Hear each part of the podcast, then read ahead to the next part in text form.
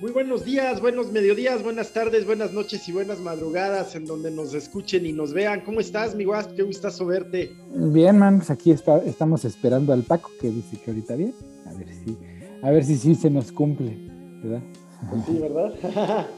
Oye, pues la visita del presidente a el presidente López Obrador a Estados Unidos, mira, abriendo, abriendo fuerte con el Abriendo fuerte, pues tú qué opinas? Pues todo el mundo dice que le fue de huevos, que parecía parecía hombre de estado a pesar de todas las predicciones del cuadri, güey. Eso parece. No, y de mucho y de mucha gente, ¿no? De mucha gente. Sí, sí, La verdad es que sus participaciones en la ONU pues no son desastrosas, simplemente son sin mayor importancia, ¿no? Nombres hasta fueron buenas, güey. O sea, porque mira, yo sigo, yo sigo medios de otros países, aparte de los de gringos, de los mexicanos. Pues hay que echarse una vuelta por los brasileños, por los argentinos, ¿no? Por los españoles, por los franceses, así, para ver qué. Y fíjate que hasta salió en, salió en la, en la prensa internacional. No mames, qué pedo con ese güey. Bien, bien. Pues yo quiero llamar la atención, ya creo que se ha escrito y hablado mucho y por supuesto estaremos hablando del tema pero quiero llamar la atención sobre un punto que tú y yo tratamos con frecuencia aquí. Es el punto de la particular referencia que hace el presidente a China en el marco de este acuerdo trilateral, bueno, de, este encuentro trilateral, en donde llama a la integración, pero, pero lanza una frase que, que, que, bueno, ya, ya, ya incluso causó reacciones de la Embajada China en México, que es Dice que tenemos que integrarnos Estados Unidos, Canadá y México para hacerle frente al crecimiento exponencial y expansión comercial de China. Pues a poco, ¿no? Sí, sí, sí, por supuesto que es cierto, por supuesto que es real. Y, además tiene consecuencias, me parece a mí, positivas pues para México. Eh, ciertamente, bueno, pues ahí el tema de China para México nunca ha sido, o sea, nunca ha habido duda de qué lado se juega, ¿no? Me parece, por lo menos. Pues no, claro que sí. Mira, yo me acuerdo del Peña Nieto haciendo negocios con los chinos y este que hasta les dio la cara y lo mandaron a la chingada, pero. Pero mira, o sea, o sea, ayer estaba yo viendo una comparación de la visita, por ejemplo, de Peña Nieto cuando fue esa reunión entre Trudeau, eh, creo que fue Obama y ese güey. ¿Te acuerdas del, baile de las manos? Que no ah, sí, sí, sí, Y que luego lo dejaron así bajándose las escaleras, así como que el Obama le dijo al Trudeau, mira aquí el castillo de su puta madre. Y el Peña Nieto iba bajando las escaleras y se regresan así como para no sentirse excluido. O sea, una, una, una, una actuación pues ridícula, ¿no? O sea, evidentemente se lo estaban cotorreando, güey. Sí, sí. Y... mira, el tema con Peña Nieto también fue que licitó este tren, tren rápido a Querétaro. Y se quiso chingar una lana, bueno, se No, no, se lo dio a los chinos y los estadounidenses presionaron para que no fuera así, para que no se le diera a Estados Unidos, a China. Hubo que rescindir el contrato, indemnizar. Hay quien dice que esa indemnización la cubrieron los Estados Unidos. El caso es que, bueno, pues las puertas de México siguen abiertas en el comercio y con sus restricciones. ¿En qué sentido, por ejemplo? Pues que los chinos, ¿qué más darían por venir a armar en México, ponerle marca mexicana y, reexportar a Estados Unidos y pues en menor medida a Canadá, con todo respeto y cariño, me encanta la gente canadiense, pero eh, pues lo que importa siempre es el mercado estadounidense, ¿no? O sea, este, este 20% que se come el consumo mundial. Pues claro, porque además de todo, o sea, porque mira, piénsalo así, mira, López Obrador llega en una posición a esa mesa de negociaciones y pláticas, una posición muy fuerte, porque a diferencia de sus contrapartes este, eh, gringa y canadiense, se trae una aprobación del 60 y pico por ciento. Biden creo que tiene 43, 44 y Trudeau pues, por ahí va también. Entonces, en la actitud se les nota, ¿no? Así la, el interés así como, como, como por complacer al presidente mexicano para que no se les vaya a ir del otro lado, ¿no? O sea, ahora sí que la México está en la posición ahorita de negociar, o sea, por fin, después de ser vasallos durante pues, toda, toda la, época moderna de México, ¿no? Después de que habrá sido López Portillo, ¿no? No, no, yo creo que de vasallos, porque antes éramos menos, o sea, éramos menos poderosos, sí, pero vasallos no, no, no, no. O sea, la, modernidad nos trajo una generación de, de, presidentes bastardos. Cedillo, Salinas. Ajá. Todos los vasallos, todos los vasallos. Y... No es que este no lo sea, solo que... Tiene una posición más fuerte y tiene tiene actitudes más, este más... tema de traer al embajador, al, presidente cubano en, la celebración de septiembre. a huevo, así diciéndoles, pues güey, este es mi país, yo hago lo que los quiera. constantes apoyos a Cuba, tal. Y me parece que a los Estados Unidos hasta, pues hasta les resulta útil, ¿no? Que así sea, mientras no salga del puro discurso. Claro, México manda ayuda, medicinas, le vende petróleo. Y no pasa nada, realmente a los Estados Unidos no le, no les causa mayor problema. Estoy cierto de eso. Otra cosa, otra cosa que sí es estratégica, que sí es importante, que sí causa daño, es el tema China. ¿No? Sí. Eh, eh, a ver, espérame, es que está, muy interesante la plática, man, pero tenemos que eh, recibir al Paco Torres. Espérame, bien, bien, bien, lo admito a la sesión. Por supuesto. Liz, ahí anda. Happy birthday, Liz. Dice que happy birthday. Dice thank you. ¿Qué onda, Paco Torres? ¿Cómo estás, Paco Torres? Muy bien. ¿Qué onda? ¿Qué le, qué le pasó al, guajolote? Ah, caray, sí, el guajolote andaba como. Oye, ya traía patrocinios. andaba medio rojo del, del coraje, pero. Eh, Buen día, ¿cómo servidor, pero ya, todo bien, afortunadamente. ¿Por qué andas haciendo corajes, Paco? No, bueno, ya, lo platicaremos en la hora cara, pero pues esta semana andamos con espada desenvainada hacia pues, el fútbol mexicano en general, eh, por, una semana que fue desastrosa para la selección mexicana y que fue también desastrosa para las Chivas Rayadas del Guadalajara, que al ser el único club que por filosofía juega con puros futbolistas mexicanos, pues si Chivas está mal, eh, no, o sea, no quiero sonar soberbio, pero pues es lógico que la selección mexicana también esté mal, porque no se nutre de futbolistas mexicanos de nivel. Y pues aparte, en una liga que cada vez está más extranjerizada, pues no es de sorprender que esta semana eh, los gringos y los canadienses nos hayan pintado la cara. Sí, pintado la cara son buenos como a nivel, como a nivel este, high school, ¿no? Ándale, sí, sí, sí, pero mira, los gringos dices, vaya, ya, ya les han ganado varias veces. Sí, sí, sí, Suben y bajan. No, ya el fútbol estadounidense ya, ya. Pues ahí va, o sea, todavía es de menor calidad. Pero se han tomado muy en serio. Pero se lo están tomando muy en serio, eso sí. Pero los canadienses, eso sí, ya es así como, ching, cabrón. Pues esos güeyes no ganan, pero ni en su casa, güey. Nunca, o sea, ¿no? Nunca ganan nada. Sí, sí, no, no, no, son como Nueva Zelanda, ¿no, Paco? Que luego nos toca ir allá este, a, definir si, si vamos o no a los mundiales contra Nueva Zelanda o Australia. Sí, sí, totalmente de acuerdo. Digo, el, tema con Canadá es que han hecho un buen trabajo de escauteo eh, porque han detectado que hay futbolistas canadienses que nacieron eh, o sea, bueno, que nacieron en Canadá, pero que pues igual de papás de Jamaica o que se fueron a vivir muy jóvenes a Alemania o Inglaterra y pues les empezaron a ofrecer un proyecto de, oye, vente, te queremos para la selección nacional de Canadá. Y la ventaja que tiene Canadá eh, y que tiene también Estados Unidos con respecto a México, pues es que allá digo, Canadá no va a un mundial desde 1986, seguramente van a ir a este de 2022 y en 2026 pues es la sede Norteamérica, eh, México, Canadá, Estados Unidos. Eh, ah, sí, cierto. Pues Canadá no tiene presión, vaya, van a ir a este mundial, yo no veo cómo se caigan de, de, ir a este mundial, pero incluso si se cayeran, en Canadá eh, es un... no pasa nada. proyecto es, queremos en el 2026 que vamos a ser uno de los anfitriones del mundial, queremos hacer un gran mundial, ¿no? Es lo que quiere hacer Canadá. Entonces, allá, pues si el entrenador de repente se mete una seguidilla de malos resultados y demás, pues no le van a querer cortar la cabeza. Aquí en, aquí en México, pues, evidentemente, ahorita el nombre del Tata Martino, pues ya la gente quiere que se vaya el entrenador argentino se le pueden cuestionar decisiones en cuanto a qué jugadores convocar, en cuanto a cómo plantear los partidos, en cuanto a cómo reaccionar cuando va perdiendo o cuando es evidente que te están dando el toque que le dieron los gringos y los canadienses eh, pues en la gran mayoría de los partidos que disputó ahora México en territorio norteamericano. se le puede cuestionar todo eso. Lo que no se le puede cuestionar, que eso ya es culpa de los federativos, de los clubes.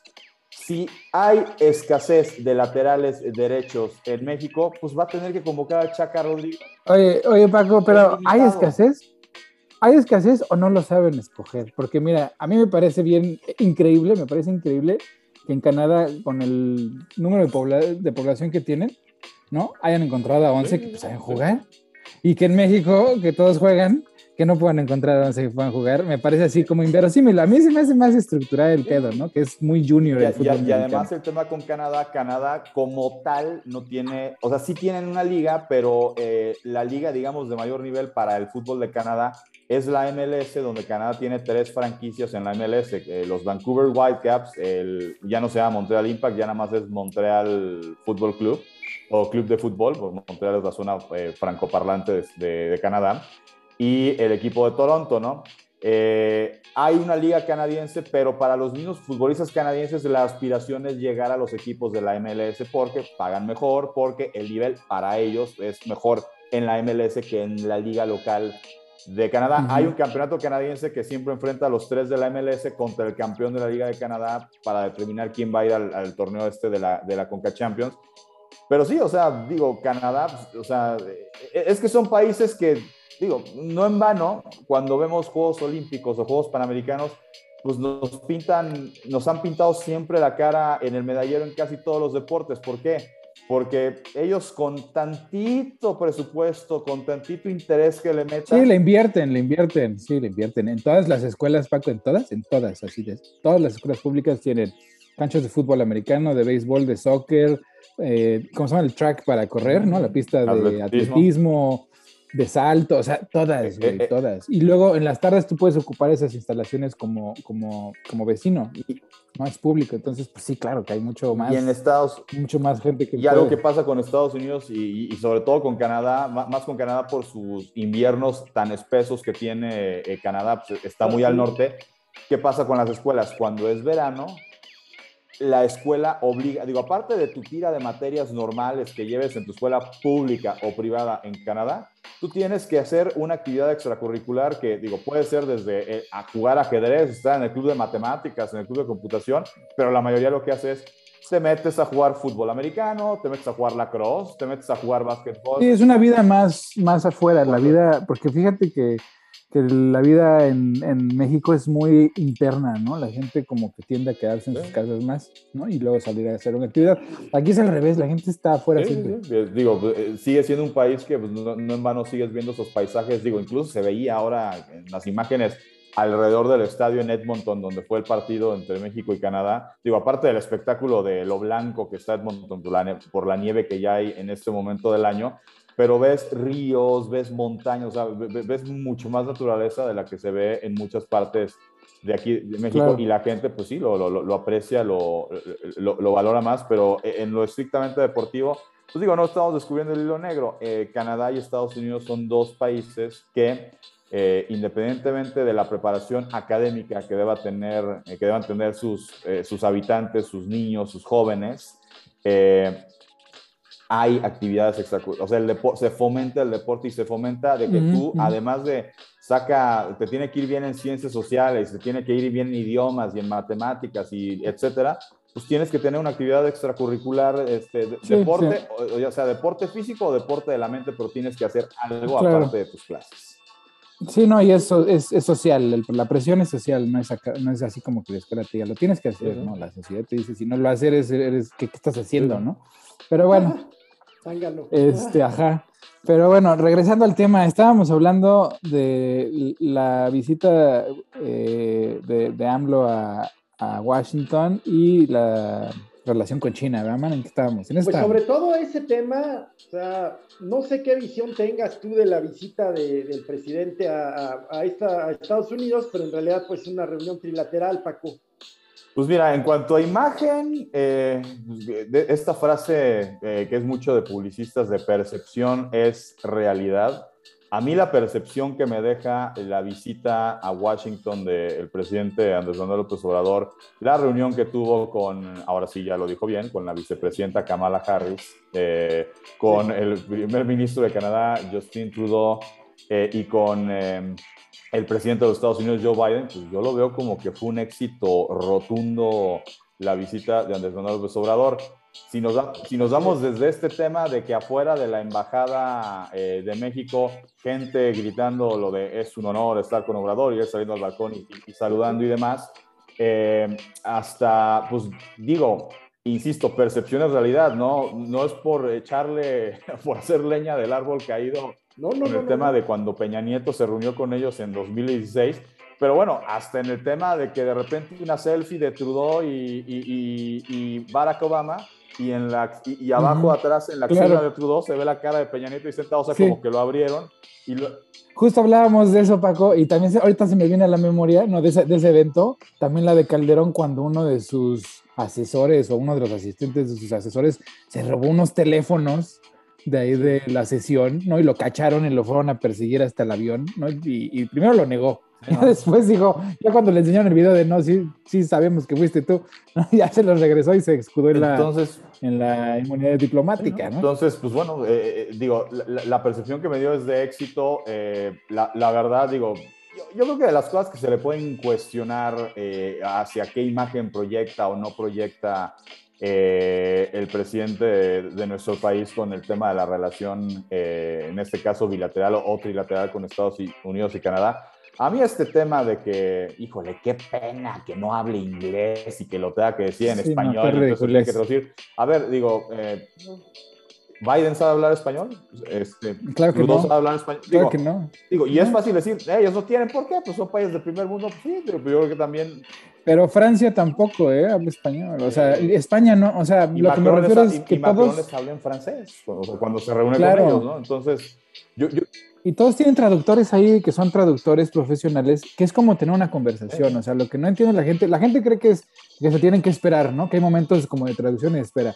Mientras uno habla, el traductor ya está traduciendo, ¿no? Entonces la conversación es muy dinámica, no es pausada ni es confusa, es como tener una conversación normal. Aquí, por ejemplo, yo, me acuerdo mucho de, de, lo criticado que fue cuando la ceremonia del grito de la independencia, bueno, no, no es la ceremonia, sino al día siguiente el desfile que se hace, invitó a Miguel Díaz Canel, ¿no? Eh, y ahora vemos este discurso de que pues, se habla de hacer un bloque común, eh, eh, hacer una Norteamérica fuerte y que obviamente venga, que eso también de algún modo signifique que Centroamérica, le hace Guatemala, El Salvador, Honduras. No, no creo, ¿eh? No creo que, que, porque mira, a esos los... O sea, México, lo, lo, mexicano está teniendo una acepción ya más, mucho más grande, ¿no? En Estados Unidos. O sea, sí, ya es parte de la cultura local. Cuando se habla muy este famoso día de la herencia hispana, pues más que herencia hispana, pues, tiene que ver mucho con México, ¿sí? E, el, tema del 5 de mayo, este, o sea, hay, sí, Pero, pero de ahí a expanderlo a Latinoamérica, pues no, no creo, porque si no, no, pues mira, por dos cosas. Lo económico, pues necesitas esa mano de obra gratis, ¿no? Bueno, o barata, eh, ilegal. Y por otro lado, pues la sociedad eh, eh, este, americana no está preparada. O sea, no creas que los gringos son muy, muy, o sea, no aceptan a, a, nadie, güey. O sea, de verdad, a nadie. O sea, la, ahí la mitad de la población de Estados Unidos cree que el ser mexicano es un defecto, Así, tal cual. Este, y digo, yo lo que resalto también de esa, de esa cumbre, pues fue el papel de Brad, ¿eh? O sea, Brad es este, muy hábil, muy, muy bien plantado en su, en su, en su estrategia este, de, internacional. Y pues yo creo que sí se, se va perfilando ahí con la Sheinbaum, aunque también, ¿a, cuándo fue? Ayer o antes de una entrevista que le hicieron a ella pues, en inglés. Y qué bien, ¿eh? Qué bien respondió las cosas. Eh, o sea, la, la, noticia era la Ciudad de México una de las ciudades, una de las únicas ciudades en el mundo que llega al 95% de nivel de vacunación. Y, como... Le, dieron la portada del País Semanal que salió ayer. Órale, órale. La doctora Sheinbaum. Digo, imágenes, insisto, la, famosa foto esta de que está platicando, digo, traen cubrebocas todos, pero eh, está platicando López Obrador y Trudeau volteándola a ver y bueno, hasta el meme este de quédate con quien te vea como Trudeau ve AMLO, o, sea, insisto, en imágenes, pues, o sea, redondo, eh, éxito la visita del presidente. En imágenes cuando fue la de Peña, pues hasta que los otros dos se quedaron ahí como, oh, sí, mira este paisaje, y el otro día se había bajado, y luego se regresó, y cuando se regresa los otros días se bajan, o sea, como que me lo ningunearon a Peña en 2016, y aquí, pues, aquí sí lo trataron, la imagen que nos da es que lo trataron como un igual. y, además es que me da mucho gusto que se cae esta imagen este, rancia que tenía o que, usaba la derecha como arma de, de, batalla, en donde la izquierda anti-yankee va a arruinar la relación con nuestros socios principales. ¿no? Y ayer, digo, en, en, esta cumbre pues, se, derrumbó ese mito, ¿no? no pasa nada, o sea, al contrario, al contrario, yo creo que Canadá y Estados Unidos están más que complacidos de tratar con un hombre de Estado en lugar con un... De, y si a eso le sumas que, digo, a ver, yo entiendo, yo entiendo la oposición, la oposición tiene que ser oposición, los problemas eh, que adolece México siguen existiendo y los problemas que la oposición considera prioritarios, pues también, ¿no? Si siguen existiendo, su agenda ahí está. Pero yo creo que hay momentos en que tienes que saber escoger tus batallas, hay momentos en que hasta callar es una buena estrategia. Y yo vi a muchas voces de la oposición desde el marco de los partidos eh, políticos hasta los líderes de opinión que están plenamente identificados con un discurso eh, pues que favorece o que simpatiza con la oposición, pues que de verdad se vieron muy burdos en el sentido de, es que hay que atacar, porque hay, o sea, hay que, hay que atacar qué zapato se puso, o hay que atacar, propaganda. hay que atacar si, se veía muy chiquito en la silla ahí de la sala donde lo recibió este Biden, si se veía muy chiquito en la silla, o hay que criticar este que, a ver, aquí en México, ¿qué le, qué le hemos criticado? Porque me, me incluyen los que critican eso de, es que no es posible que no se ponga el cubrebocas, o sea, que todo el tiempo anda sin cubrebocas, allá con cubrebocas, cuando se sienta en la mesa, cuando estaban los tres, Biden y Trudeau se lo quitan y él todavía se lo dejan. Y entonces ahora la crítica era, ¿cómo? Si los otros dos ya saben que todo el cubrebocas, ¿qué hace con el cubrebocas? O, sea, insisto, hay veces que hay, o sea, hasta para hacer oposición hay que ser, tener tantito seso y hay que saber, o sea, hasta quedarse callado es mejor, o sea, guardar la famosa tensa calma.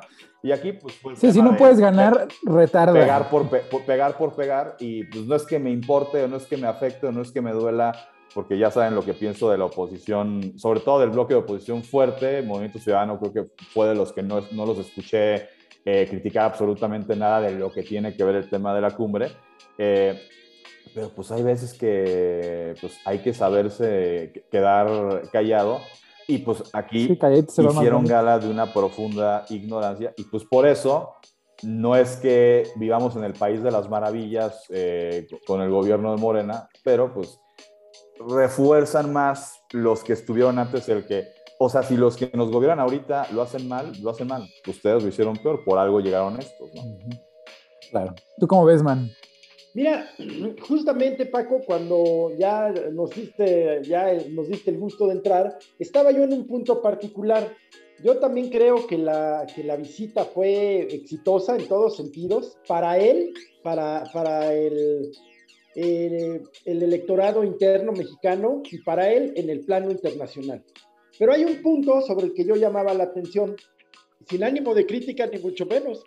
Es el punto de lo que dice sobre la relación con China, es decir, replantea la relación con, con América del Norte, que la verdad estaba muerta, estaba moribunda, se replantea y señala que es necesario pues que, que, como te dije hace rato, Guas, este, pues hacer un bloque económico para hacerle frente. Para hacerle frente a China, ¿no? Y habla puntualmente de algunos puntos que pueden relocalizarse, que es de absoluto interés del presidente Biden. Claro. Y en menor medida, por supuesto, pues del presidente Trudeau, del primer ministro Trudeau.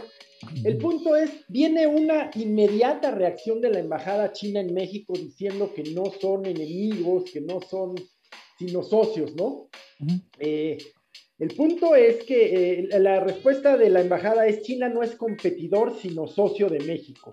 No somos un peligro para Norteamérica. Sin embargo, el presidente, habilidoso político como es, por supuesto que midió perfectamente las consecuencias positivas y negativas. Veo muy pocas que esto pueda tener. Por un lado, platicábamos, Paco, que pues los Estados Unidos han sido, digo, no tendrían por qué serlo, porque pues no son nuestros amos en, el papel, pero en ciertas cosas sí. Pero han sido, vamos a decirlo, y lo entrecomillo, consecuentes con que el presidente López Obrador invite a Evo Morales y ande sacándolo en una operación este, peliculesca y no, no y, o que eh, respalde públicamente a Cuba y se traiga al presidente cubano a la, a la ceremonia de septiembre. Bueno, pues los Estados y que sienten al embajador en la segunda fila, tal.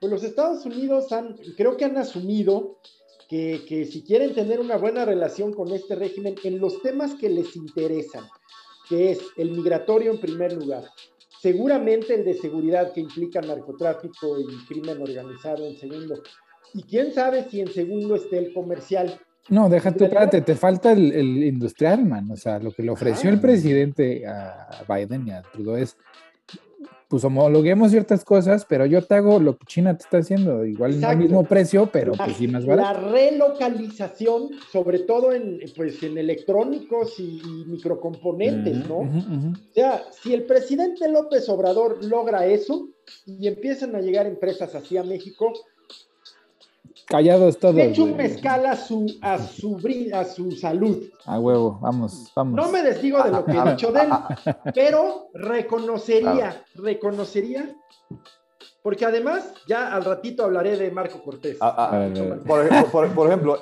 incluso ya este tema, ¿no? De recibir a, a Díaz Canel, de lo de Evo Morales y así, el otro día, eh, platicando igual eh, con, mi papá, digo, pues muchos años este, trabajando en la agencia de publicidad, eh, como asesor político, pues, presta servicios desde, hace muchos años.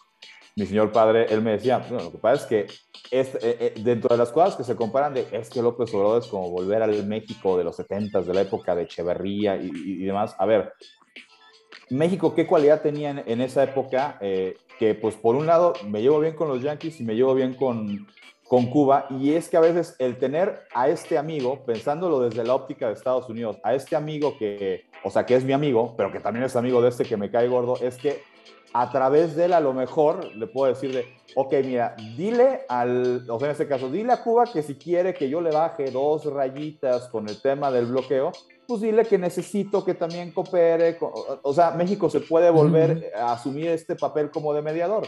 Con el tema de las caravanas migrantes, pues México, digo, se hizo con Trump, pero pues finalmente con un gobierno demócrata, con Joe Biden, siguen aprovechando lo que se pactó con Trump. ¿Qué, es lo que se pactó? Conténme a las caravanas migrantes en tu frontera sur México, no dejes que se vengan acá a Tijuana y a Ciudad Juárez y a los cruces fronterizos por excelencia que habían. Eh, o sea, y, como que sea un poco más controlado el tema, ¿no? Entonces, claro, pero eso le da al gobierno mexicano fuerza para negociar en temas migratorios, en donde dice, órale, cámara, pero entonces a mis ciudadanos de la frontera les vas a dar un permiso para que puedan entrar y salir a, cierto número de millas sin tener... trabajando trabajando legalmente, ¿no? Claro, exacto, o sea, es que es lo que te digo, el presidente es pragmático, ¿no? Es pragmático, hace las cosas con, con intención de conseguir algo. A, veces dice cosas muy que te pueden parecer, o a cierto sector de la población le podrían parecer pues, o escandalosas, o fuera de lugar, o fuera... Pero lo que no hemos entendido. Espera, espera, es que man, esas, esas las que tú piensas que son impensables y absurdas, no están hechas para ti, güey. O sea, el público al que él está dirigiendo ese, esos mensajes no es el tuyo. Tú no eres ese público. El público es un sector de la población pues que votó por él, que es de un sector un poco de niveles económicos más bajos. Y entonces el mensaje, la construcción del mensaje es diferente. Cuando te quiere hablar a ti, entonces se va a Estados Unidos y hace todo un despliegue de fuerza política, ¿no? Tiene una, hace un despliegue de imagen pues la verdad le salió bastante impresionante, ¿no? No sé si fue Brad o quién, quién habrá armado toda la, toda la pantomima, ¿no? De, tanto de la ONU como de la visita a Washington con Biden y Trudeau. Este, pero pues bien hecho, pues, ¿no? O sea, bien hecho. Y a mí me parece que pues como, como ha sido siempre el, este, el observador, pues es pragmatismo, o sea, en el, desafuero, acuérdate, ¿te acuerdas del desafuero? Sí, que hasta el PAN lo fue a sacar del bote, güey, o sea, cuando se dieron cuenta de la pendejada que habían hecho. Sí, sí, sí, sí, absolutamente. Pues claro que López Obrador cuando fue y se entregó, pues lo hizo a propósito, güey, ¿no? O sea. Absolutamente, absolutamente. Entonces, en este momento, pues creo que el presidente ciertamente sí se trae, por lo menos, pues si no las dos orejas y el rabo, Paco, sí se trae una oreja, o las dos orejas, yo creo. Eh, el rabo ya hubiera sido la whole enchilada, ¿no? La enchilada completa, la que siempre hemos aspirado en el tema migratorio, pero también el presidente político, bueno, ¿cómo es? Pues comprende que que el presidente Biden también tiene un mercado interno, un mercado electoral interno al cual no puede, no puede lastimar. Y que, y que ese mercado ahorita, o sea, Biden está en una posición horrible, la verdad, porque está entre la espada y la pared, porque la mitad de la población se volvió medio eh, fascista, ¿no? O sea, está en un protofascismo, en, en donde además pues parte de, o sea, los demócratas pues no son una unidad, ¿no? O sea, son más diversos, entonces pues para ponerlos de acuerdo está cabrón. Y además este fin de semana nos, o sea, nos reafirman la, la, la, narrativa de que este país tiene muchas similitudes con Sudáfrica del apartheid, ¿me entiendes? O sea, es una sociedad que a pesar de que vende una, una imagen de progreso y, de, de, de libertad y todas estas cosas, pues en la realidad su estructura es de la supremacía blanca. O sea, al, señor este Rittenhouse, el que mató en Kenosha a dos y hirió a uno, pues lo encontraron inocente de todos los cargos, de todos, hasta la posesión ilegal de armas, que pues, era un hecho, ¿no? El juez vio cómo lo hizo, pero este, redujo el, el, el, el juzgado, ¿no? O sea, corrió a unos los que pues, percibía como que le iban a causar problemas. Este, no dejó eh, que la fiscalía incluyera un chorro de pruebas. Escogió una fiscalía que pues da risa, o sea, la verdad la fiscalía pues, era así de pueblo chico, ¿no? Este, total, que lo declaran inocente de todos los cargos. Y además sale Joe Biden a, pues, con la pinche, ¿no? Así mordiéndose la lengua a decir que pues él no tenía ninguna otra opción más que pues respetar la decisión de la corte, ¿no? Que a los ojos de todos sus, de sus votantes, pues es una tragedia, porque ahora, en, por lo menos en Wisconsin, pues si yo le disparo a alguien, yo puedo decir, pues es que me dio miedo porque lo vi así como medio sospechoso y pues le disparé y lo maté. ¿Por qué? Porque pues defensa propia, güey, pues yo, yo pensé que me iba a matar, ¿no? No, pues traía un lápiz en la mano, güey, ¿no? no pues, yo pensé que era un cuchillo. Entonces, ahorita, pues en Wisconsin, pues es la ley de, del salvaje oeste, ¿eh? O sea, agárrense quien pueda porque el precedente ahí queda. Y, este, y entonces pues nos dicta, nos, nos dice así, nos deja muy claro que hay una, un, una constitución o un, una, un libro de reglas para los blancos, ¿no? Y hay un libro de reglas para todos los demás, porque además esta misma semana, la semana pasada, a un junior sazo a este, en, creo que era Carolina del Norte, ¿no? De escuela privada, pues el, chavo violó a cinco niñas, cabrón. ¿Y qué crees? Que el juez lo encontró culpable, pero decidió que la cárcel no era buen castigo para él, que lo que tenía que hacer era servicio social. No, no, no, no. Entonces, impensable, impensable, impensable. Dos casos así que dices. Exactamente, dos casos en donde dices, esto, este sistema de justicia y de, y de político, pues es de supremacía blanca. Entonces, además de todo, pues el presidente, yo creo que tiene, el presidente mexicano tiene que tener muy claro con quién está lidiando. Y están lidiando con una sociedad en donde por lo menos la mitad son supremacistas blancos. Así es. Y que, y que también un poco obedece a, pues, a cómo los sistemas, eh, los sistemas de élite o, aquellos, eh, finalmente los sistemas políticos, eh, siempre es la misma élite la que, la que está en la cabeza, ¿no? Quizás ahora acá la 4T un poco menos, pero también hay miembros, a ver, el propio embajador en, Estados Unidos, el embajador eh, Moctezuma, en fin, en fin.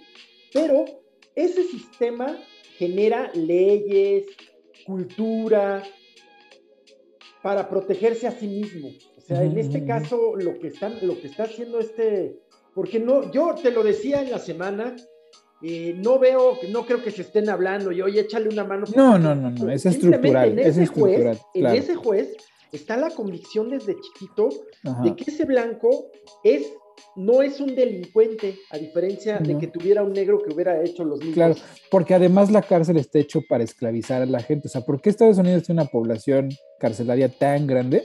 Pues porque los corporativos usan esa mano de obra casi esclava, porque les pagan centavos este, sobre el dólar, este, pues para producir un chorro de cosas, güey. ¿No? Entonces, ¿a quién vas a, quién vas a esclavizar? Pues no a los blancos, ¿no? Pues vas a esclavizar a todas las minorías. Entonces, cada vez más me convenzo que pues este, el sistema, ¿no? Estructuralmente, ¿no? La cultura, eh, las leyes tienen, tienen reglas, eh, o sea, es legal, o sea, Rittenhouse hoy es libre porque el sistema así lo permite, las reglas así lo permiten. El sistema está hecho para, exactamente. proteger a gente como Rittenhouse. Porque en México, pues pasas una lana y pues falsifican documentos, pasan sellos, este, etcétera, ¿no? O sea, es ah, corrupción. ahí quisiera hacer un comentario. En México la justicia está hecha para quien tiene eh, dinero, para quien tiene los medios. Pero los mecanismos son de falsificar la verdad. Acá la verdad no está falsificada, está en video. No, no, no, la verdad está o sea, todo el mundo sabe lo que pasó. El, chavo este mató a dos personas sin, que fueran amenaza y hirió a otra, ¿no? Y, este, y el hecho que eso sea posible, o sea, que yo como hombre blanco, o sea, no, no yo, pero el que sea hombre blanco tenga el derecho ¿no? constitucional de matar a alguien porque se sentía amenazado, y con, con el simple hecho de echarse unas lágrimas de cocodrilo, porque ¿Te acuerdas del, de los jueces, del juez este que puso Trump, que en su ponencia, pues hasta chilló, ¿no? Porque le estaban diciendo que era un violador y él, no, es que ustedes me están... Pues pareciera ser que en Estados Unidos con que un, hombre blanco chille, güey, pues ya con eso ya, güey, salió de pedo. ¿no? O sea, con que chille tantito, no, no, pobrecito, güey, no, no, este güey lo que necesita es ayuda, güey, no, no castigo. No, no, no, eh, me parece que nunca como, bueno, la verdad es que ya repetidamente, desde el asunto del policía que asfixia claro. George Floyd. negro, George Floyd. En fin, pues vemos cómo efectivamente eh, para, un sector de la sociedad estadounidense fundamentalmente blanca, pues e, eso no solo es lo normal, sino, sino así es el, modus en que deben ser las cosas. El problema hoy es que... El orden, el orden natural de las cosas. Ajá. Y el problema del día de hoy es, son dos cosas. El primero es que pues está en lo abierto, ¿no? O sea, ya están tan cómodos. Es como la corrupción en México antes del PG, ¿no? Que ya era tan abierta, tan descarada, tan, tan evidente, que pues la gente pues es decir, pues ahí está, güey. Sea, ahora sí no me lo puedes negar, digas lo que digas, ahí está. Entonces, haciendo eso visible, porque este juez, pues no es que así haya sido en este caso, así ha sido en todos. Y como él, pues hay un chingo de jueces de, circuitos locales, ¿no? Que pues son igualitos o peores, ¿no? Pero siempre había sido a puerta cerrada. ¿Por qué? Pues porque nadie tenía un teléfono ahí en la corte que está grabando lo que estaba pasando. Hoy, pues es muy fácil, tampoco tenían un video del criminal matando a sus víctimas, ¿no? Hoy se expone todo esto y se hace evidente, entonces pues la gente está muy encabronada, o sea, los que están en contra están muy enojados porque pues me estás diciendo que no vi lo que vi, este, digo, eh, viendo películas eh, o series en Estados Unidos, eh, un sistema de justicia muy diferente al de México. Allá el famoso tema del jurado, bueno, en películas este, luego uno ve, y es que así son las cosas, que luego entre la parte acusadora y la parte que va a defender, pues están hasta, les ponen como una serie de candidatos y van, este sí, este no, o sea, hacen entre ellos, o sea, la selección del jurado, sí. Se, vuelve hasta estrategia el que logres, como acusador o como defensor, tener ciertos cuadros en ese jurado que, pues, vaya, que sean afines a lo que tú quieres lograr, ¿no? O sea, en este caso, si quieres eh, que un supremacista blanco que mató a sangre fría, como mató, argumentando, ah, es que me sentí amenazado, como pasó en Wisconsin, pues seguramente su defensa trató de poner a gente, pues, eh, igual blanca, supremacista, racista. Pues, eh. Espera, y además el sistema judicial en Wisconsin está rarísimo, porque mientras que en casi todos los demás estados de, la República es la defensa la que tiene que comprobar la defensa propia, ¿no? en Wisconsin la fiscalía tiene que probar que la defensa, que no fue defensa propia. Entonces todavía pues está todavía con esta lógica de que pues ahí la gente blanca pues le va a disparar a la, banda, ¿no? Pues, para defenderlos, pues se las voltearon. No, no, no, el que tiene que demostrar que, es que no fue defensa propia, pues es la fiscalía. Entonces, o sea, ahí es donde les, les este, trato de, de, expresar que lo que está, o sea, las, las, estructuras de la supremacía blanca no es, no es solamente la persona, es, es la ley per se, ¿no?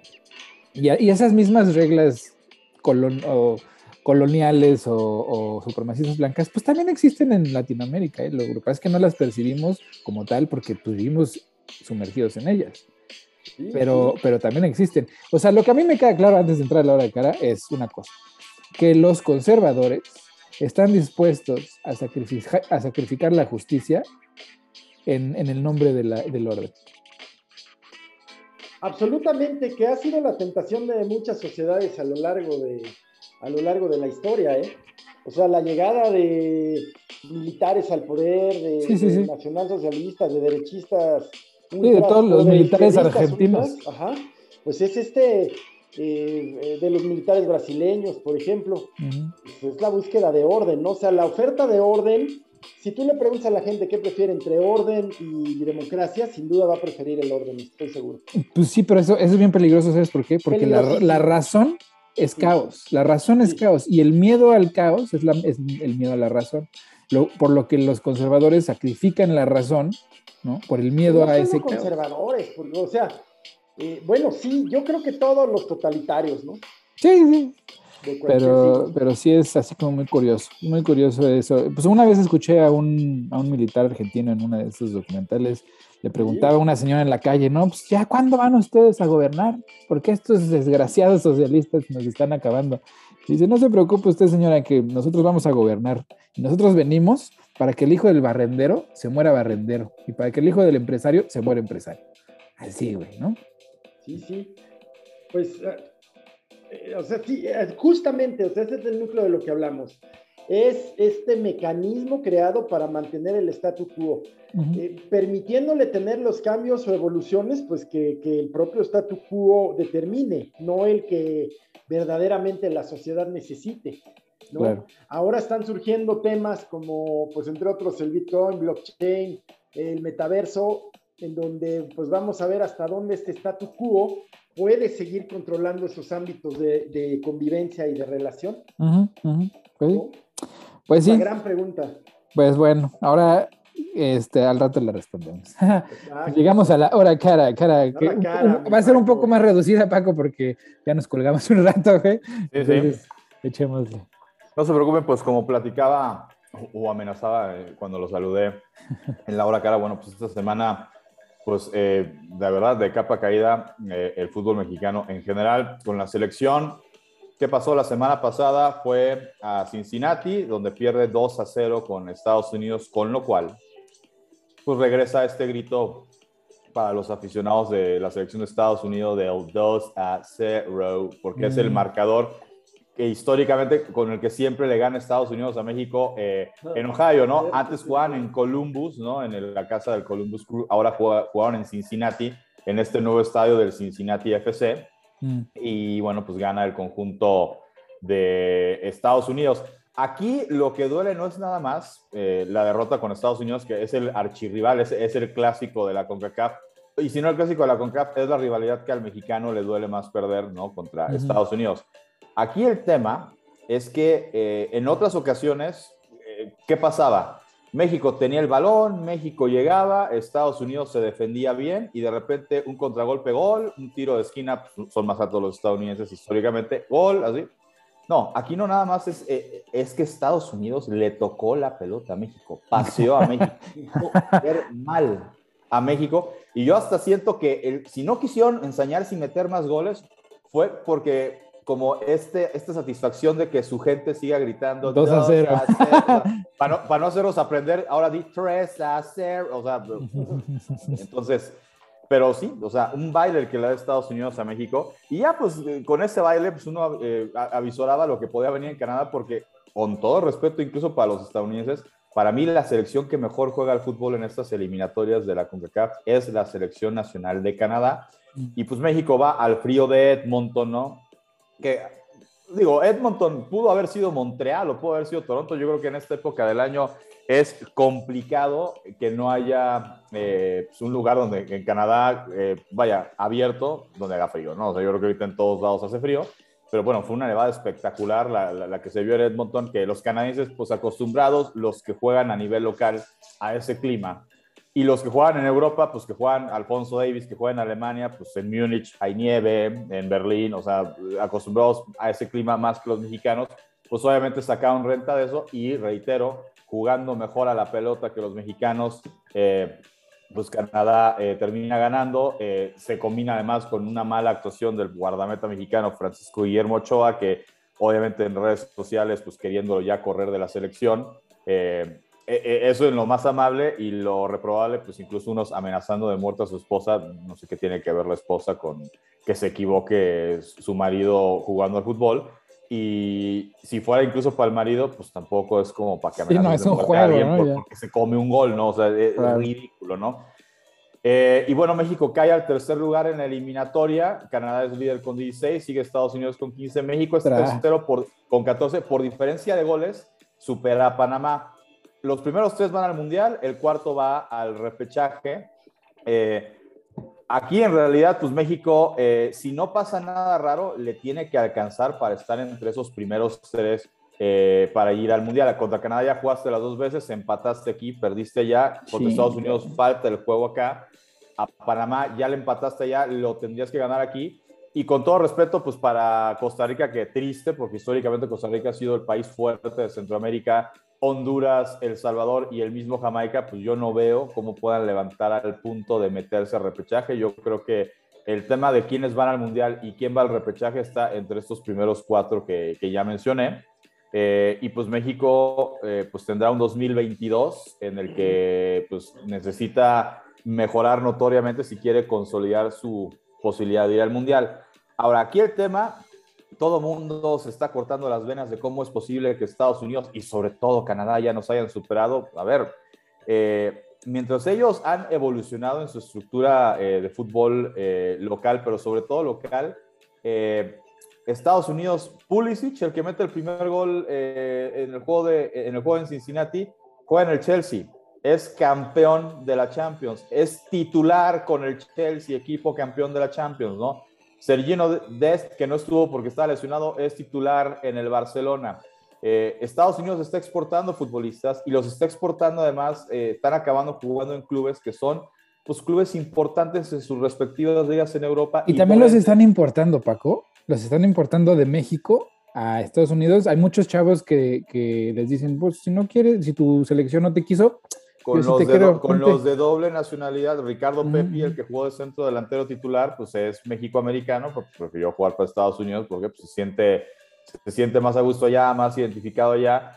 Y mexicanos hay muchos casos, así como el, éxito de Canadá que está reclutando de, no, pues este es portugués, pero tiene mamá canadiense, vente para acá, y el, tema de Alfonso Davis y, eh, Lucas Cavallini que jugó en México, uruguayo, pero igual de ascendencia canadiense, y se lo llevaron para allá eh, ahorita México, ah, su tema es, hay un chavito de la sub-20, Marcelo Flores, que es, eh, la, mamá es canadiense, el papá es mexicano, y él puede jugar para México, para Canadá, e incluso en Inglaterra están tratando de convencerlo.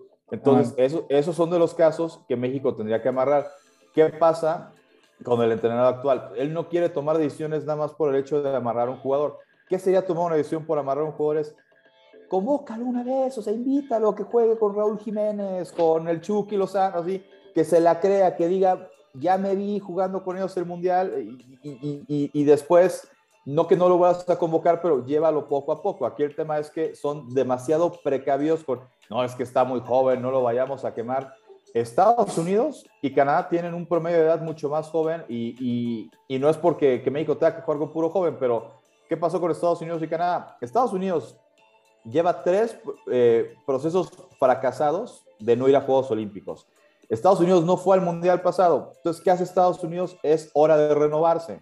¿Qué hace Canadá? Pues Canadá desde el 86 no va al Mundial. Pues si me renuevo no pasa nada. Pues igual lo que ha venido pasando los últimos 4, 8, 12 años, pues no ha servido de nada.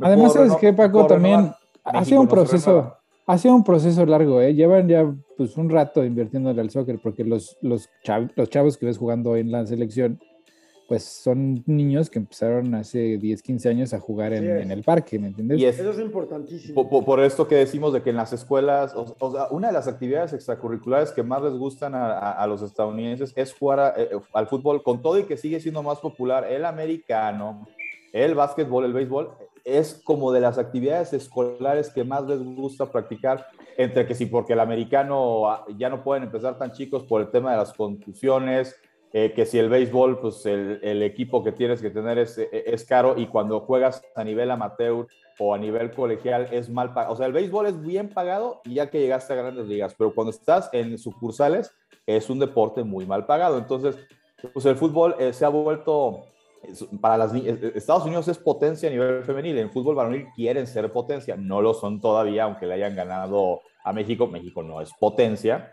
Eh, pero pues para allá va Estados Unidos porque pues cuando se plantean algo, eh, pues es difícil que no se quede, si no lo logran, se quedan a la orilla de lograrlo y para la siguiente lo van a lograr. Entonces, Estados Unidos, ¿qué pasa? Sus jugadores, eh, o sea, Pulisic se fue desde los 17 años a, a, a, Inglaterra, a Alemania. Este, ¿Por qué? Por el tema también de lo físico, o sea, desde chavitos, el tema no nada más es patear la pelota, rematar con la cabeza, es un tema de eh, el trabajo de gimnasio, el acondicionamiento físico, pues en Estados Unidos sí es algo que sí lo tienen eh, consciente desde que son chavos. O sea, desde que un, niño puede ir al gimnasio es, aparte de jugar fútbol, te vas al gimnasio, aparte de jugar béisbol, te vas al gimnasio. ¿Por qué? Pues para construir masa muscular, para que seas un atleta más completo. Aquí en México la cultura es diferente en ese aspecto. Y si a esto también le agregas la liga de Estados Unidos, podrán decir que, qué nivel tan paupérrimo comparado con la liga en México, que si hay muchos goles, que si las defensas de los equipos malísimos. Me podrás decir lo que tú quieras. Estados Unidos, la liga la ven más países que la liga en México.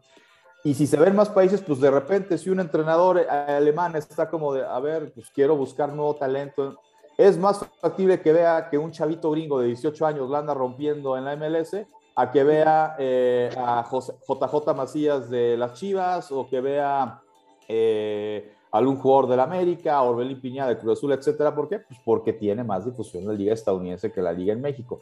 ¿Y por qué la liga en México no tiene tanta difusión? Porque somos eh, una liga donde en vez de que la liga venda en paquete los derechos de la liga como tal, no. Aquí Chivas vende sus derechos, América vende sus derechos, Cruz Azul vende sus derechos, o sea, cada equipo negocia sus derechos y pues para que los tengas en Europa o en Estados Unidos, no es que tú negocies con la liga de, oye, quisiera tener partidos de tu liga. No, tienes que negociar directo con Chivas o con América o con Cruz Azul. Y pues las televisoras en Europa de repente pues van a decir, güey, a mí no me interesa tener puros partidos de América o no me interesa tener puros partidos de Chivas. O, no, o sea, porque pues sí, si de repente juegan un clásico, pues seguramente voy a ver un partido de alto nivel, pero si de repente juegan, pues con todo respeto, voy a decir al peor equipo de ese torneo para que no sea personalizado, pues un América Tijuana me vale gorro, un Chivas Tijuana pues me vale gorro. entonces... que les armen unos paquetes, ¿no? De, de, buenos juegos, así de, ah, pues ahí mira, estos van a estar buenos, te los vendo.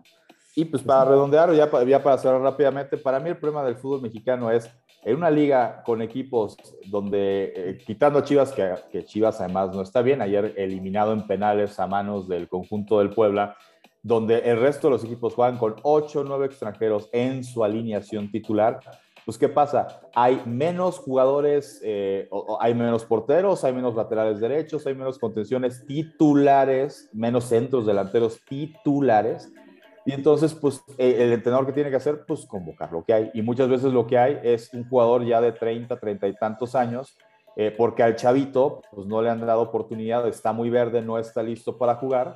Eh, y hay que cuidar la chamba, ¿no? pues no sacaron al Salcedo de un campo llanero, ¿no? No, no, no, no se puede ir a los campos llaneros. Y, y esas historias, o sea, yo me niego a creer que si le das más oportunidad eh, al futbolista mexicano, o sea, yo no digo que no hayan extranjeros, no, no, que la liga se tenga que volver chauvinista, no. Eh, simplemente es no, chauvinista creo que no es el. No, ese, es, más machista. Es este, machista, no, malinchista, malinchista. Sí, o sea, eh, no, al revés, no que nos tengamos que volver nacionalistas, no sé que es mm. fuera los extranjeros de México, no, por supuesto que no. Guiñac, pues, francés, la, la, vino a romper, delantero, el mejor delantero en la historia y mejor extranjero posiblemente que ha tenido Tigres, ¿no? Eh, el tema es que hay posiciones, o sea, en serio, necesitamos ser laterales derechos extranjeros, necesitamos traer medios de contenciones extranjeros. O sea, yo creo que hay posiciones donde perfectamente sí podrías eh, darle oportunidad al mexicano. ¿Qué pasa? Aquí debutas a un chavo mexicano eh, y el chavo mexicano uno o dos partidos no la hizo y ya no lo vuelves a meter. Te traes un extranjero que como te costó más uno, dos, tres partidos, medio torneo no la ha hecho, pues sí, güey. Pues y además les cobran, ¿no? Ni modo de que no lo meta. Y además les cobran, Paco. Pues no, no, no estaba ese escándalo de que varios, varios entrenadores como Hugo Sánchez, entre otros, pues les cobraban una lana por, por alinearlos. Por alinearlos, güey. Deja tú de lucrarlos. Y, lo de Gustavo Matosas, que él tenía su muchos. Eh, Gustavo Matosas, el entrenador uruguayo que hizo bicampeón a León, que, pues bueno, entre las cosas negativas dicen que él con un representante se ponía de acuerdo de, sí, sí, sí. este, a ver, dime a quién quieres que me traiga, no, pues a este delantero. Y, él le decía al club de, no, es que quiero este delantero, porque es buenísimo, así. Y pues era porque tenía negocio con el representante y le daba, o sea, si se cerraba la operación, o sea, de, oye, no, te voy a traer este, a un defensa central buenísimo, Héctor Márquez, ¿no? Y me lo compran pues, y a Héctor le van a pagar este, 20 millones de dólares, pues a mí me toca un 15% de mm. esos 20 por haber acomodado, o sea, por haberlo logrado traer al equipo, ¿no? Ahí, ahí resuelto el, el misterio del tronquiquín, cabrón. O sea, ese güey en los Pumas, pues alineaba nomás porque Lugo Sánchez le le pasaba una lana, bueno, el tronquiquina a Hugo Sánchez, porque pues yo me acuerdo que todo el mundo decía, es que ¿por qué lo siguen alineando, güey? Sí, güey, no, no mames, no una. Y, hasta selección hasta eh, em, acabó jugando en Portugal con el Benfica. Digo, seis meses luego le dio, no sé si le dio el síndrome del, eh, eh, el, síndrome de, del jamaicón de extraño mi tierra y me quiero regresar a México, o pues como allá sí se dieron cuenta, pues que era un jugador limitadón, pues no yo creo que más bien y se regresó a, vivir la, la, vida linda aquí en México, ¿no? Ándale, sí. Está bien. Muy bien, Paco. Oye, gracias. Paco, y antes, eh, Checo, que acaba en cuarto, ¿no? Sí. Checo Pérez, la carrera, ah, vamos revisando resultados en, en, este momento de la carrera del Gran Premio de Qatar, ¿no? Donde pues, Checo Pérez arrancó en la posición número 11 y el día de hoy en esta carrera eh, Checo Pérez finaliza efectivamente en la cuarta posición. Hamilton gana, Verstappen segundo, Fernando Alonso en tercer lugar. Eh, eh, el hecho de eh, que Valtteri Bottas no sume puntos le permite a Checo acortar la distancia en la pelea por ser el tercer lugar del campeonato de pilotos. La mala para Red Bull es que pues, al ganar Hamilton, Hamilton pues, me parece que se va a colocar ya en primer lugar en el campeonato de pilotos, este, recordando pues que aquí el agarrón es entre Red Bull y el equipo de Mercedes, pero pues digo, considerando que fue un fin de semana muy complicado para Checo y que arrancó en 11, terminar en cuarto me parece pues, que fue una buena pues carrera para el piloto mexicano. Sin duda, y tomando en cuenta sus últimos resultados, ¿no? Sí. Está bien. Sí, sí. Pues bueno, pues muchas gracias Paco por, por la información deportiva, como siempre, un placer. Este, regresemos a lo, a lo que nos trujo. A ver, Marco Cortés, ¿qué ibas a decir del Marco Cortés, man? No, bueno, sale en proceso ayer una, un artículo sobre la situación actual del PAN. Y Marco, pues después de aquello que platicamos la semana pasada, que quiso invitar sin haber platicado con ellos antes a opositores a él, pues sigue acumulando, sigue acumulando este, enconos y pérdidas, y ya su su pelea con los gobernadores, en fin. Y pues esto deja ya prácticamente libre el camino a Morena.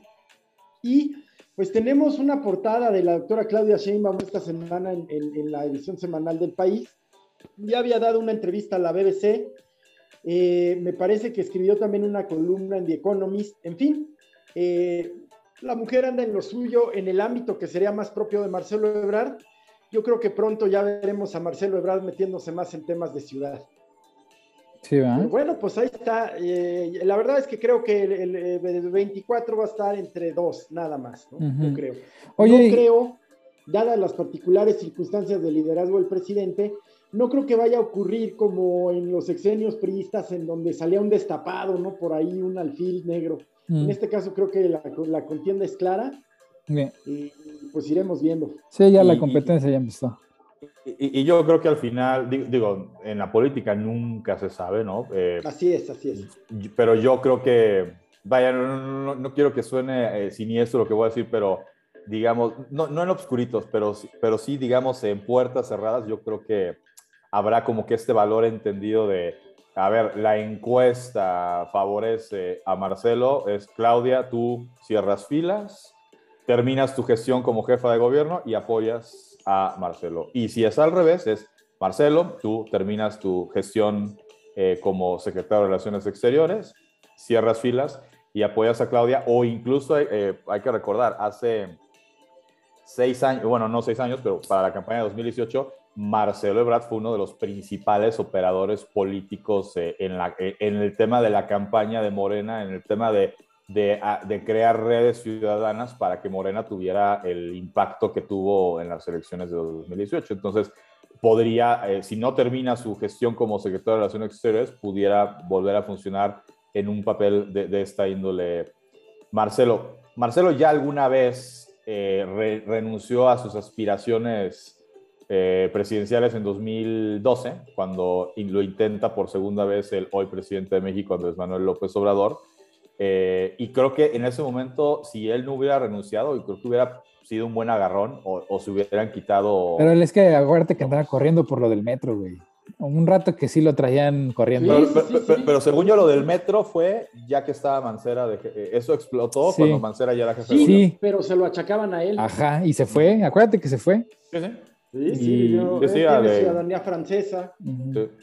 este, y sí, pues yo creo que se va a poner buena. Yo creo que va a ser pues más limpio. yo creo que la oposición pues está borrada, si acaso está borrada. movimiento, movimiento ciudadano. A ver, este, a ver si Samuel García por ahí le saca un 10%. Sí. Oye, pero, pero ¿qué onda con el PAN, man? O sea, a mí sí me preocupa que no haya oposición porque, o sea, claro, tiene gente como... Siempre o sea, el, pinche niño cuadri, güey.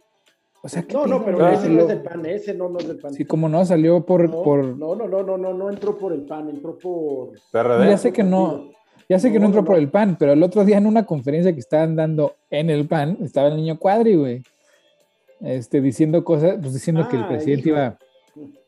No, no, el, señor, pues, el señor. Ah, Andaba en una conferencia de panistas. No, pues más o menos, güey. Siempre, Nueva Alianza era más bien del PAN y andaba ese güey ahí, Nueva Alianza nada más sacándole votos, ¿no? Así es. Este... Pues el caso es que, pues, el PAN, eh, el PAN tiene un diseño institucional interno, o sea, sus reglas, sus reglamentos, sus estatutos, en donde aquellos que ganan, o sea, el dirigente que gana, extingue, aniquila a, a sus opositores. Entonces eso hace que vayan quedando, pues, filas de, de de dolidos, de lastimados, de agravios, y pues... Oye, pero ideológicamente, güey, ¿por, qué están así como tan enojados, güey? O sea, porque sí están como muy encabronados de que nadie los pela, de que traen un discurso, o sea, traen un discurso que según ellos ya era el ganador porque pues es el mismo de siempre, ¿no? Y como ya nadie los pela, están entrando en un, en un, en un, este, en un discurso como, como de desesperación, pero de esas peligrosas, ¿no? De que los vamos a... Pues los, Claudio X González. ¿Y cómo se llama este que quería ser presidente que está loco? Que siempre tiene una obsesión. No, no, no, tiene una obsesión con López Obrador, pero pues más bien el loco es él, que a cada rato da conferencias. Este, es un empresario. ¿El de frena? Ajá, el de frena. No, no, me acuerdo ni cómo se llama, pero la verdad no güey. Ah, eh, eh, creo que también es Lozano, ¿no? Ajá, algo Lozano. O sea, no son ni, ni como moscos al, al, Ajá nada, ¿no? Bueno, no me acuerdo de su nombre de, pila, pero pues es algo lozano el señor, este empresario. Entonces, ayer lo grabaron o alguien lo grabó, ¿no? Dando una conferencia con, con empresarios allá del norte, asustándolos, es que Ford ya se va y esto se va a caer, esto le quedan tres meses y todo se va a caer, ¿no? Y pasándoles la charola, cabrón, ¿no? Es que lo que ahora lo que necesitamos aquí es pasar la charola para nosotros poder este, este, armar una oposición de verdad. No, así que ese hijo de tu madre, güey. O sea. Sí, pues siempre, siempre, yo creo que se da, ¿no? Siempre pues mira, con el del muerto. Con él el peligro eh, sería que se modifique la reforma electoral y que las tiendas de campaña puedan votar, ¿no? Porque pues, cuando se hizo su plantón en el Zócalo, pues eran más, más tiendas que gente ocupando las tiendas, ¿no? Sí, Tuvieron que meter piedras para que no se volaran con el aire capitalino. Entonces, este, ¿no? Eh, es... Eh, es, lo, que, lo, que decía, este, digo, particularmente con la coyuntura de, de, la, de, la, visita del presidente, que pues creo que la oposición, o sea, a ver, hasta como oposiciones, si ahorita no, no, no, no puedes atacar porque no hay nada que, que atacar, es cállate. Y, y, el callarme me refiero a que seguramente en una semana o en dos semanas habrá algún tema en el que pues, como oposición puedas agarrar y decir, es que no es posible, que es... Pero pues aquí literal fue así como, ya casi casi de, puta, qué feos zapatos se puso para ir, para ir a la reunión con Biden y con, no sé, o sea, eh, eh, literal era criticar. Por criticar. Eh, era, era, criticar por criticar. Y cuando al presidente le haces el favor de meterte, o sea, de, de bajarte a ese nivel tan burdo, pues básicamente lo fortaleces en el sentido de que, vean, la mediocre calidad de oposición que tenemos, ¿no? Hoy en México no existe un Andrés Manuel López Obrador para Andrés Manuel López Obrador. Es claro. la, realidad. Claro. Sí, no. Y mientras esté vivo, yo no sé qué va a hacer la oposición, ¿no, No, no, y, es muy particular y muy eh, interesante porque, como les decía hace unos minutos, se da un fenómeno en donde el presidente, eh, eh, es decir, hubo presidentes muy fuertes, pero que al final en sus últimos dos años ya la sucesión les gana y van perdiendo poder paulatinamente. Mm. Eso no está ocurriendo. El presidente ya abrió la sucesión, ya las caballadas están con la doctora Sheinbaum, con Marcelo Ebrard, pero el presidente sigue teniendo y, se ocupa de vez en cuando de dar sus manotazos, de darle su zape a Marcelo, menos a la doctora Sheinbaum, pero también y al tiempo que los deja correr, pues también les hace ver que todavía es él, ¿no? Sí, no, y ahorita exuda poder, porque, o sea, la lealtad de, la, gente está con él. O sea, a final de cuentas, quien él, o sea, aunque no lo diga de manera expresa, ¿no? A quien va a apoyar, pues quien la gente sienta que, que, él va a apoyar es con quien la gente se va a querer ir, la neta. ¿no? O sea, el poder reside en él. ¿no? O sea, el poder real, no, no, no el poder este, Investido por la Constitución, no, el poder de, del líder. esa es autoridad, el otro es autoridad. Exacto. No, el poder del líder Tlatuani, pues lo tiene ese güey. ¿No? Pero bueno. Pues interesante, sin duda. Sí, caray. Pues como siempre, pues ya se nos va acabando el tiempo, man y Paco. Entonces entremos a las recomendaciones de la semana. ¿Qué, qué traen?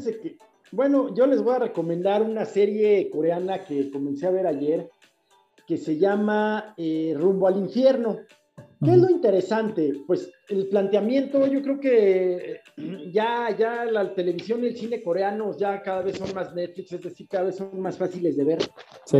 Eh, al principio sí, este director hizo una película medio pesadita que se llama Tren a Busan, ¿no?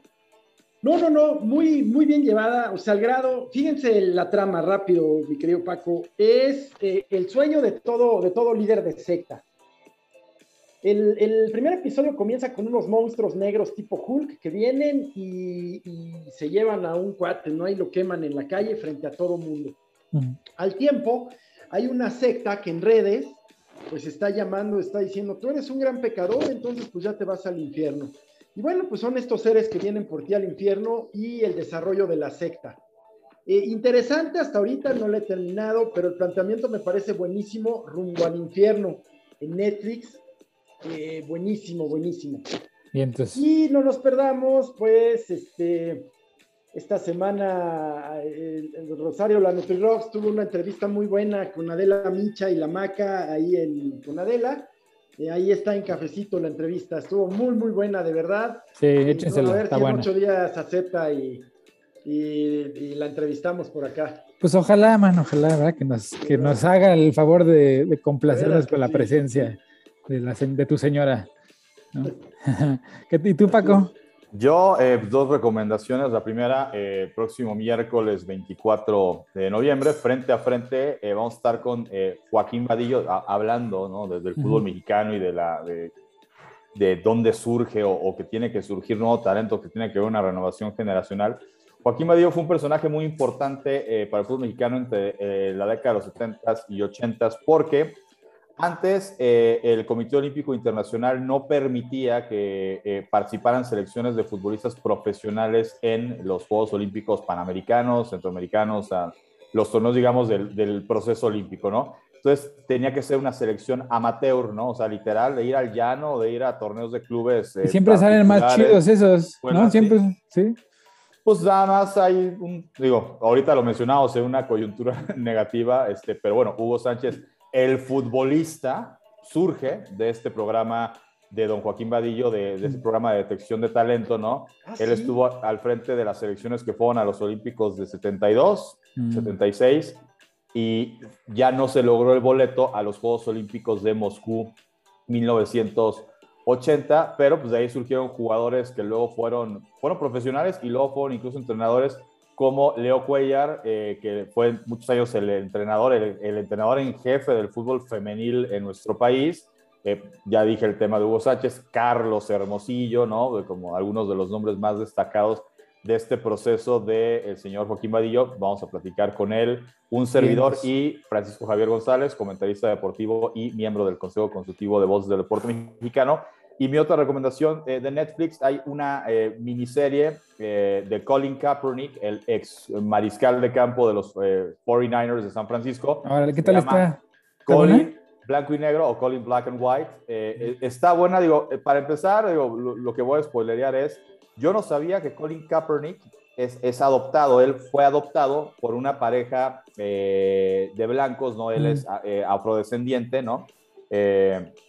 y pues él, eh, digamos que creciendo, ¿no? En la esfera, en la sociedad, pues de una familia, eh, de una familia blanca, ¿no? Porque pues, eh, sus padres adoptivos eran blancos, pues se enfrenta, o sea, por un lado crece con privilegios, pero por otro lado se enfrenta, pues sí, a, digo, hay una de las cosas que pasa en la serie, algún momento en el que los papás agarran y le dicen, oye, pues a ver, ya, vas a, ya te vamos a comprar tu carro, entonces a ver, ve aprendiendo a manejar y pasa en una ruta donde siempre pasaba el papá manejando y había un el policía este pues, que está checando si van rápido eh, y pasando a la misma velocidad que el papá, pero manejando él, o sea, un negro, agarra el policía y lo para así, este, y le dice, ya sabes, license and registration, o sea, la licencia, y cuando se va a meter la mano para sacar su licencia, el, policía casi casi se cae la pistola de, ho, ho, ho, así.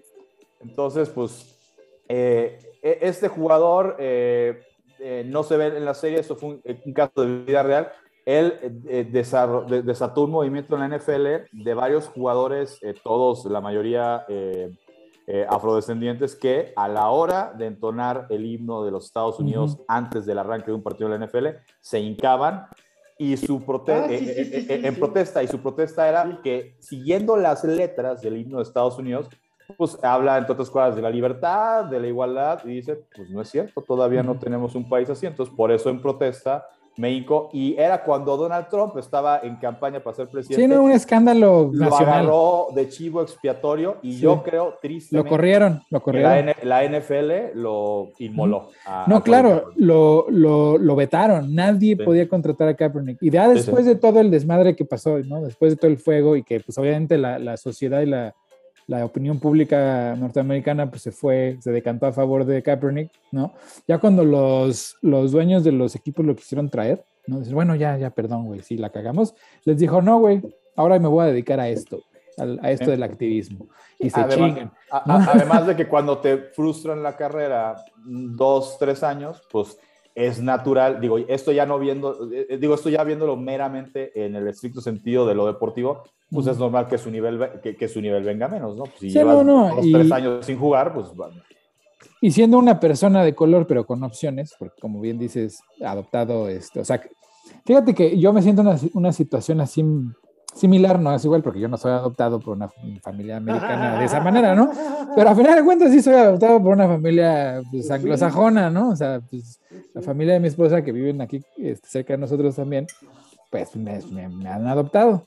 Y es bien curioso que a mí me pasan cosas así como por el estilo como cuando vamos a lugares así más, este, pues menos urbanos, ¿no? Más campestre la onda.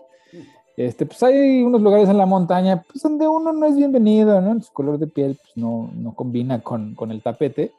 Y entonces, este, pues siempre en esas ocasiones mi esposa me dice, espérame, yo voy a la tienda, ahorita vengo.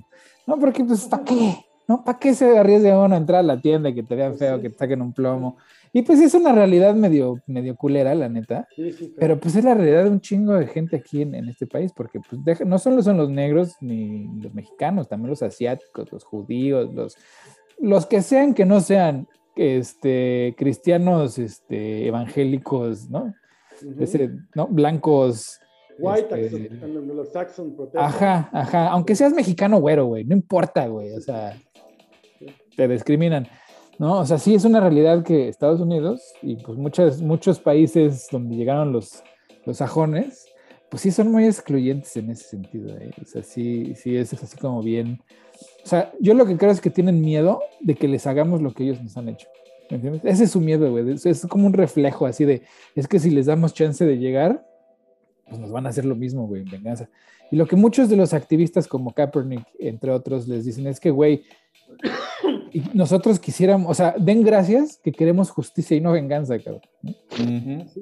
¿no? Sí. Y pues bueno, pues es un tema que ya, pues cuántos, ya lleva siglos en este país y que pues poco a poco se va avanzando, pero todavía la estructura, y lo bueno es que la estructura pues está ya tan, tan acostumbrada a hacer que pues el cinismo pues ya no puede más y, y está a la vista de todos. Entonces yo creo que va por buen camino por lo menos ahorita, pero así está cabrón. Y bueno, pues yo les traigo una recomendación. Pues, A ver, que- venga de ahí. pues la verdad es una recomendación que, que, que, pues, está en los cines, ¿no? O sea, yo creo que si no la han visto, vayan a ver la película de Dune. ¿Ya salió en México? La de Dune, la película del libro de Ya, Dune. ya, está acá. Bueno, está en HBO Max o en el cine. Vayan a ver porque de verdad, qué cosa tan chingona, güey. O sea, ciencia ficción de a de veras. O sea, porque, pues mucha gente cuando, pues no sé, a mí Star Wars me parece que es una buena novela. Sí, cómo no. O sea, la historia del plot pues, es como muy comercial. No, ¿no? y Es muy normal. cre- Pero Dune no, tiene Star un. Wars, sí, tiene un, con- un contenido muy interesante, pero Star Wars, pues este, o sea, recrea un mundo, genera. Sí, sí, sí, sí, sí, pero ese, ese mundo, ese mundo es como muy superficial, ¿no? O sea, toda la ciencia ficción se basa en, en la novela de Asimov, esta de Foundation, ¿no? De ahí, de ahí surge todo, todos estos mundos.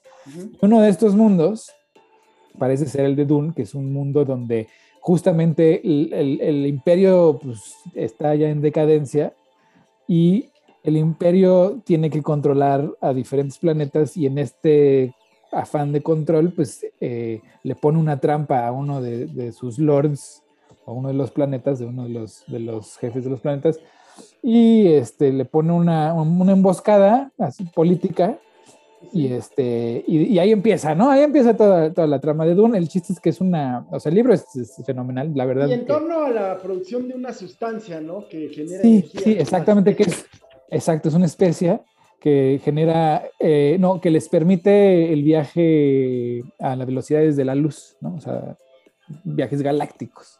Sin esa droga, pues lo- la- la- los humanos no podrían soportar las, las presiones de los viajes galácticos, ¿no? Pero, o sea, el, el libro y la historia de la película está llena de, de filosofía así bien densa, ¿no? O sea, bien, y, unas, y, y la producción de imágenes le salió espectacular, o sea, de verdad, o sea, sí te sientes así en, en Dune, ¿no? En el planeta desierto, en, en este, con, o sea, la, la, la fotografía excelente, la, la actuación no se queda Yo atrás. vi la original, que me gustó mucho porque había leído los libros y, y sí quiero ver esta. Pues la original tiene mala fama, man. Y A mí me esta, gusta muchísimo. sí te gustó muchísimo. Pues la original Muchísimo. tiene, tiene muy mala fama de estar mal hecha. Y esta, al contrario, sí, toda, toda la crítica fue pues, positiva, ¿no? O sea, de verdad sí, sí vale la pena. Es el primer episodio de, yo creo que van a sacar dos o tres por, por, por, por la conformación de los libros, ¿no? Que hay un primer libro, un segundo y luego hay como un apéndice. Este, entonces, pues habrá dos o tres películas de Dune. La primera, evidentemente, es como el setup para la segunda, pero de verdad que vale la pena muchísimo. Échensela. Bien, bien.